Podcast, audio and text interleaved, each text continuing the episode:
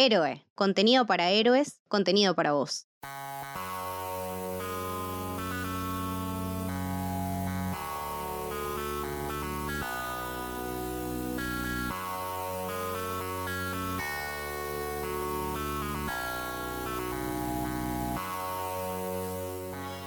Bienvenidos y bienvenidas a Conurbano Galáctico, un viaje por los alrededores del universo de Star Wars. Mi nombre es Julián Capper y en este podcast vamos a hablar de esta franquicia desde un lugar distinto. Vamos a tentarte a conocer algo diferente y a analizar cosas que capaz a veces no se conocen ni se hablan tanto. El año 2021 es el comienzo de una nueva etapa en la historia del universo de Star Wars una etapa única, tanto en la idea como en su realización, el producto final y sus consecuencias. Estamos hablando de The High Republic. Esta nueva era es tanto una nueva parte de la cronología de la galaxia a explorar, como una nueva etapa para la franquicia mientras se despega de esa columna vertebral inamovible que fue la saga Skywalker. Y aunque su origen esté fuertemente anclado a los autores de libros y cómics, veremos a lo largo de este episodio que ya está inspirando a Lucasfilm a desarrollar nuevas historias en otros medios. Hagamos un viaje en el tiempo, al pasado y al futuro de The High Republic. Estamos en el año 2019 en la Star Wars Celebration, la convención oficial de Star Wars, que se realizó ese año en Chicago, Estados Unidos. Uno de los paneles en esa convención fue con autores y autoras de libros y cómics del nuevo canon. Ellos contaron que habían tenido como una especie de campamento en Skywalker Ranch, que para quien no la conoce es básicamente la casa de Lucasfilm, donde entre todos trabajaron para desarrollar un nuevo proyecto ultra secreto. Ese día no dieron ningún dato más, solo hicieron mucho énfasis en que lo estaban trabajando de manera grupal. Nos encontramos en un momento muy emocionante con la saga Skywalker terminando. Estamos en un lugar de ¿qué es lo próximo en Star Wars? Una de las cosas que siempre hemos hecho es usar nuestras plataformas para explorar el potencial creativo de la galaxia. Entonces, ¿qué pasaría si los libros y cómics fueran como una incubadora de ideas? Traer talentos y dejar que su imaginación corra libre. Seis meses después, en la New York Comic Con 2019, tuvimos unas poquitas novedades más, un tagline y un título provisorio. La fuerza es lo que da a un Jedi sus poderes. Es un campo de fuerza creado por todas las cosas vivas. Hasta que... Project Luminous. También confirmaron que los autores encargados de este Project Luminous empezarían siendo cinco. Claudia Gray, que escribió libros como Lost Stars, Bloodline, Leia Princess of Alderaan y Master and Apprentice. Justina Ireland, que escribió libros como Land of Slack y Spark of the Resistance. Daniel Jose Older, que escribió la novela tie-in de solo Last Shot. Kevin Scott, que escribió los cómics Adventures in Wild Space, Choose Your Destiny, el cómic infantil Star Wars Adventures y el audiolibro para adultos Dooku Jedi Lost. Y Charles Soule, que escribió miniseries de cómics como Lando, Anakin y Obi-Wan, Poe Dameron, Darth Vader Dark Lord of the Sith, The Rise of Kylo Ren y el RAM 2020 del cómic central de Star Wars. Tuvimos que esperar cuatro meses más para tener la revelación oficial de qué era todo esto. El 24 de febrero de 2020, en Los Ángeles, en un evento especial hecho para este anuncio, Lucasfilm reveló que el nombre oficial de Project Luminous era The High Republic. Para esta nueva era nos situamos 200 años antes de episodio 1, es decir, antes del comienzo de la saga Skywalker.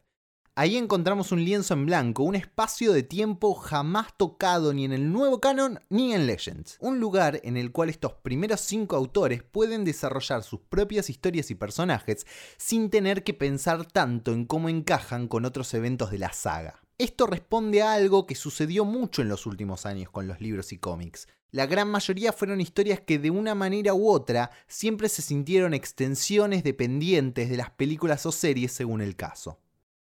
Originalmente las primeras publicaciones de The High Republic iban a lanzarse en la Celebration de agosto 2020, que fue cancelada por la pandemia de COVID-19.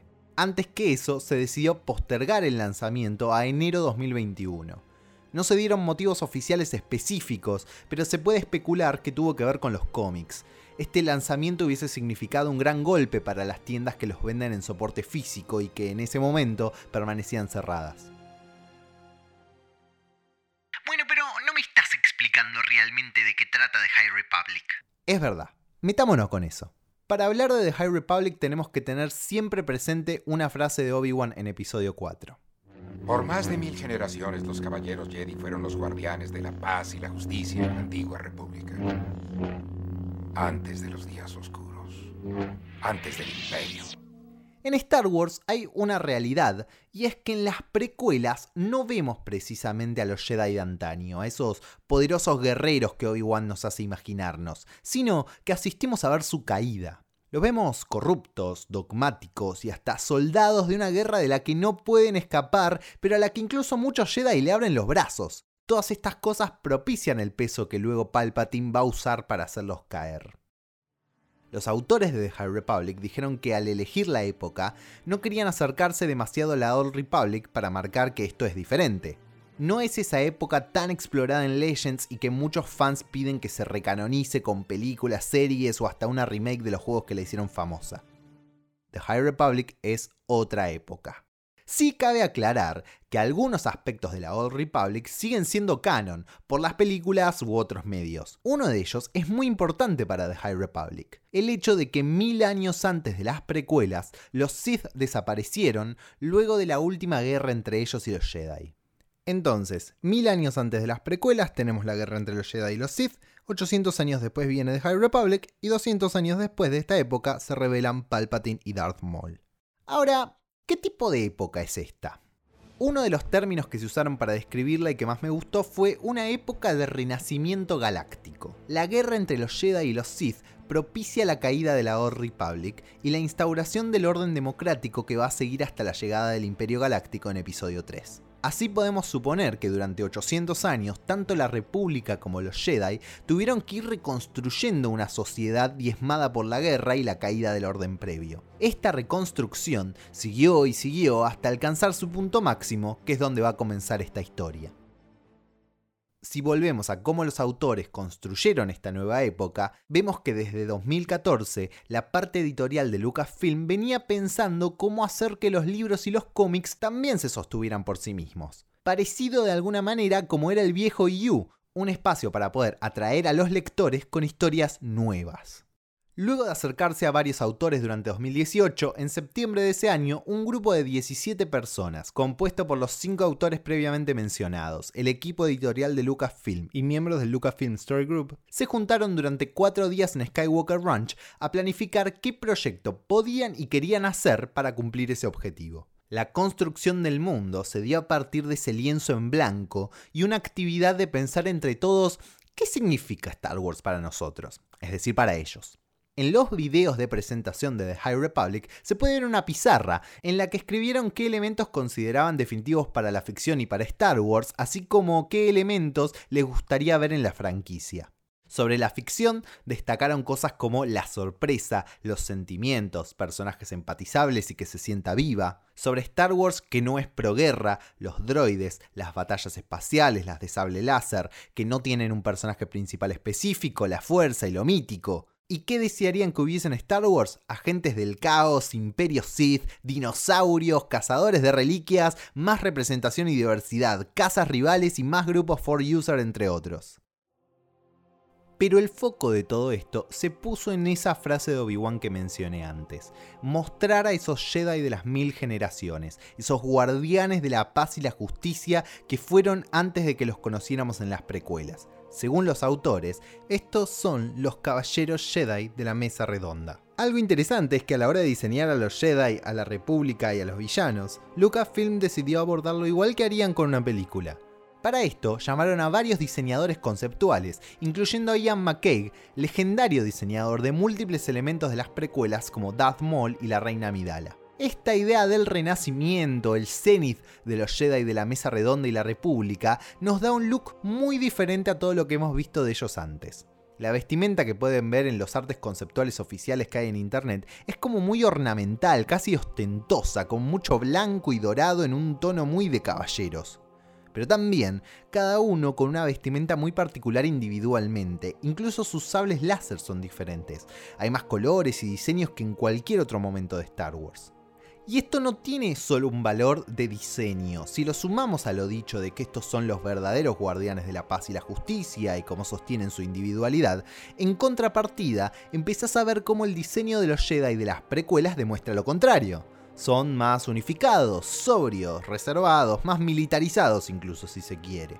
Digamos que si los comparás, los de las precuelas se ven como muchos más grises y apagados. Otro dato que revelaron y hace énfasis en esto es que, por ejemplo, cada Jedi en esta época tiene su propia interpretación de la fuerza. Uno capaz lo ve como un gran bosque y otra como si fuera música.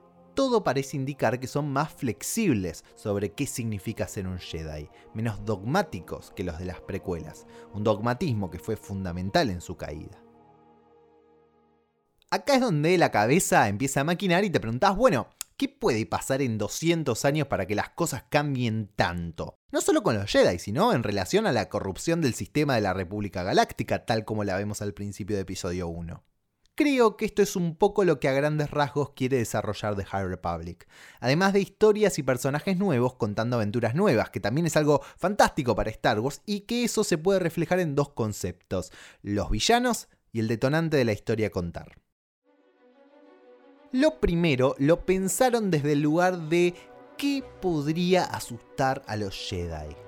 Dicen que cuando se hicieron esa pregunta fue el momento eureka de esos días de creación en Skywalker Ranch. Así crearon a los Nile, unos luchadores vikingos espaciales con onda punk rock. Esto lo dijeron los propios autores, ¿eh? no yo.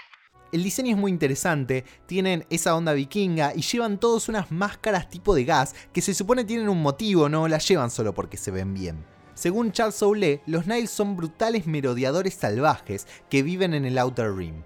Son lo que alimenta las pesadillas y pueden aparecer casi donde quieran a voluntad. Usan tácticas de intimidación bizarras como armas químicas o veneno. Todo lo que puedan usar para matarte lo van a usar.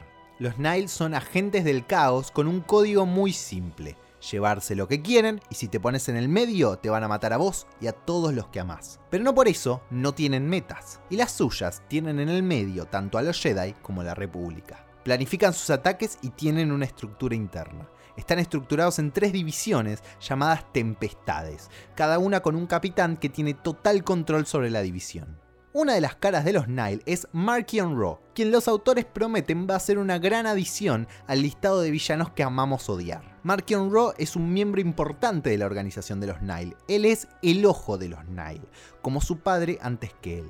No da órdenes, eso está en manos de los capitanes de las tempestades, pero de alguna forma todo gira alrededor suyo. Todo lo que hace que los Nile no sean solo unos piratas del Outer Rim viene de Markion Raw.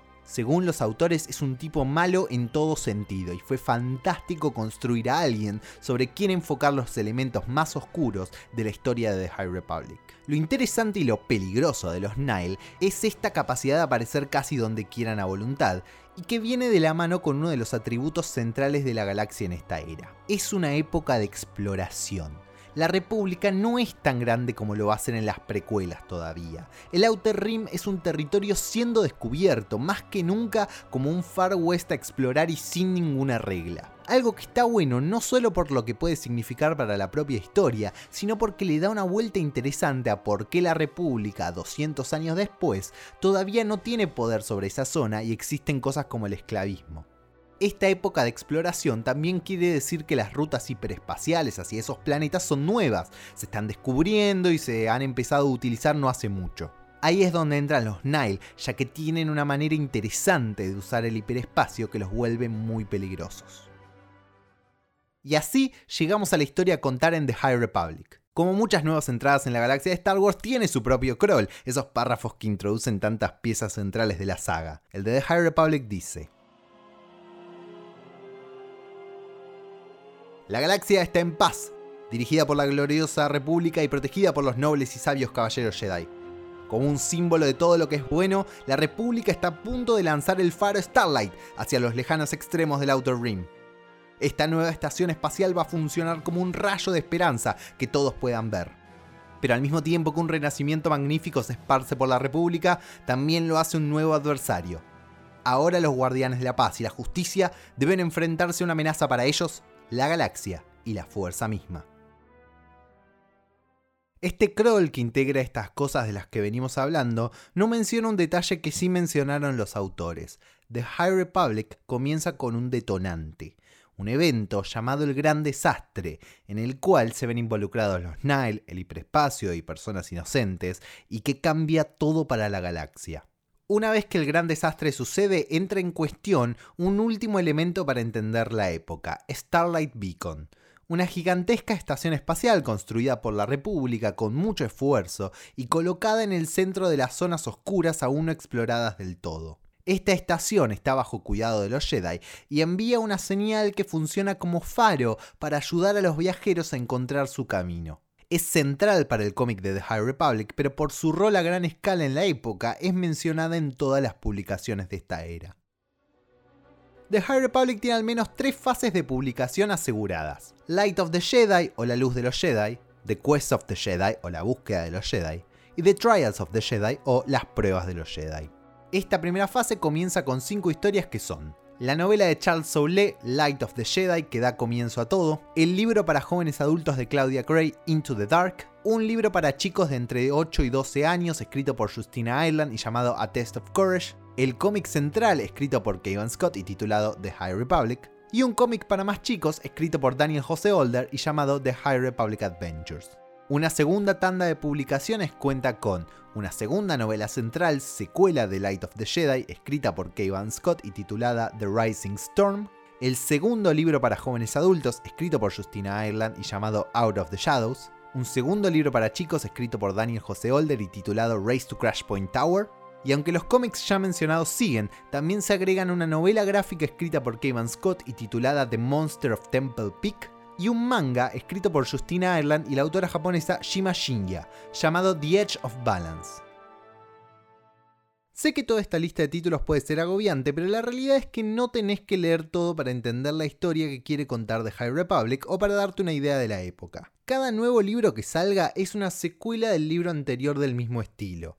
Es decir, las novelas son una continuación de la otra, los libros de jóvenes adultos son una secuela del otro, y así. De esta forma podés leer solo las novelas que marcan el pulso central de la historia o solo los cómics que te van a ir dando los datos de las novelas que necesitas para entender lo que se está contando. Los libros para jóvenes adultos y para chicos son ideales para que gente de esa edad pueda viajar por esta época y a la vez, si vos no tenés problema en leerlos, pueden darte más historias y contexto de lo que pasa, además de las novelas y los cómics.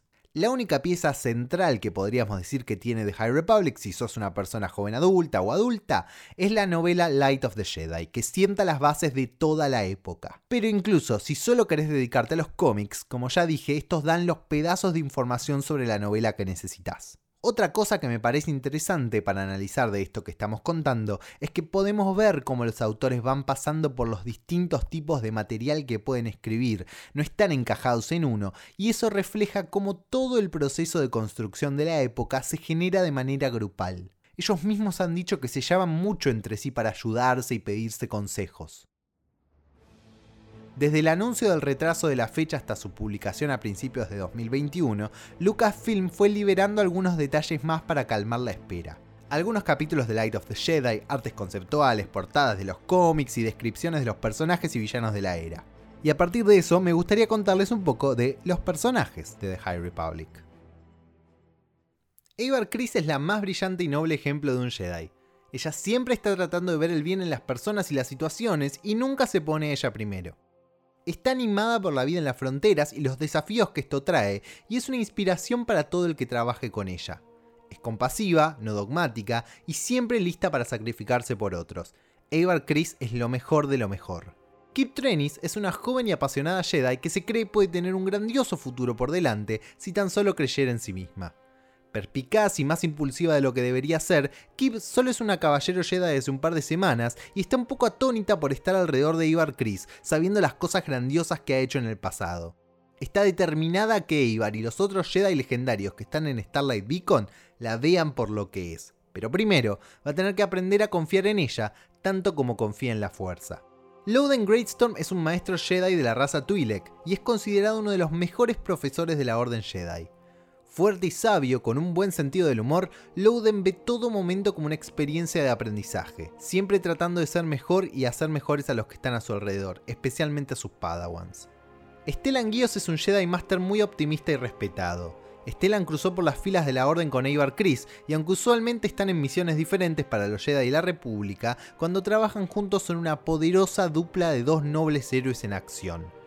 Fuerte en la fuerza y un maestro natural, Stellan actualmente se encuentra en el templo Jedi del lejano planeta de Caragon Biner. Bernestra Bern Raw es una recién iniciada caballero Jedi que fue padawan de Stellan Guios. Trabaja duro y es muy devota de la Orden Jedi, más que la mayoría de su edad. Con 16 años es la caballero Jedi más joven en una generación. Lucha por encajar con los adultos mientras trata de ser un buen ejemplo para los Jedi más jóvenes. Por último, por supuesto que con 700 años, Yoda iba a ser parte de esta era también. En The High Republic, el maestro Yoda es un viajero por la galaxia, según Daniel José Older, que escribe el cómic de The High Republic Adventures, en donde Yoda va a aparecer más que en otros medios, nuestro pequeño amigo verde ya es un respetado miembro del Consejo Jedi, pero principalmente lo vamos a ver haciendo lo que más ama, cuidar a los más pequeños. En este caso, un grupo de Padawans que viaja por la galaxia tratando de aprender el camino de los Jedi con un acercamiento de ensuciarse las manos, digamos. Es interesante la idea de Yoda en estos cómics apuntados a un público más joven, ya que así atrapas a los pequeños con un personaje conocido y también nos da a los grandes ganas de leer un cómic para chicos. Hay una historia de la que no hablamos todavía, y es tal vez la más mainstream de todas. El 10 de diciembre de 2020, en el Disney Investors Day, Kathleen Kennedy anunció que The Acolyte, la serie creada por Leslie Headland, es un thriller de misterio que lleva a la audiencia a una galaxia de secretos sombríos y emergentes poderes del lado oscuro en los últimos días de la era de The High Republic. Entonces, ¿dónde entra The Acolyte en todo esto? Bueno, la pista llegó unas semanas después, cuando Lucasfilm anunció una novela exclusiva para China, The Bow of Silver Dawn, la cual transcurre hacia el final de The High Republic, según el autor, unos 50 años antes de episodio 1. Teniendo esto en cuenta, podemos ubicar a The más o menos 50 o 40 años antes de episodio 1, que es la época de Darth Plagueis, el maestro de Palpatine, si de poderes oscuros hablamos. Con esto no quiero decir que Palpatine y Plagueis vayan a ser los protagonistas de The ya que Leslie Headland dijo que iba a tener una protagonista femenina pero no sería extraño que la serie fuera de alguna forma un camino al resurgimiento de los Sith y el final de la era de The High Republic. Llegando al final de este episodio y para tratar de terminar de tentarlos, les dejo una sinopsis del primer capítulo de Light of the Jedi. Tiene spoilers para ese primer capítulo, pero no para el resto de la historia. Al comienzo del libro seguimos a la capitana del Legacy Run, un carguero modular que puede transportar prácticamente todo. Esta vez llevan 9.000 personas al Outer Rim, el cual, como dijimos, en este punto no está muy explorado, pero es un área llena de oportunidades para aquellos lo suficientemente valientes para ir, y un paraíso para quienes quieran escapar de las leyes de la República. Pero todo termina mal, cuando el Legacy Run se encuentra con un obstáculo en su ruta hiperespacial, algo que debería ser matemáticamente imposible. La capitana intenta esquivarlo y lo logra, pero la nave no está hecha para maniobras así y se parte en pedazos que caerán en distintos sectores de la galaxia. Antes de terminar, quiero nombrar y agradecerles a Pedro Abascal, Federico Huerta y Hugo Monzón, que se suscribieron al Club del Héroe, el sistema de suscripciones que tenemos en nuestra productora Héroe, y gracias a quienes podemos realizar tanto este podcast como Maravillosa Jugada, El Camino del Héroe, Te Sigo desde Memento y tantos otros. Si querés suscribirte, podés encontrar el link en la descripción del podcast o en nuestras redes sociales, arroba tanto en Twitter como en Instagram por suscribirte vas a poder ser parte del Discord exclusivo donde charlamos de todo, hacemos watch parties, podés escuchar grabaciones de podcast y mucho más. A mí me pueden seguir como arroba en Twitter o arroba Julián bajo en Instagram y mandarme si tienen preguntas o quieren alguna recomendación sobre el universo Star Wars. Como siempre, gracias por acompañarme en este viaje, mi nombre es Julián Caper y nos vemos la próxima en el Conurbano Galáctico.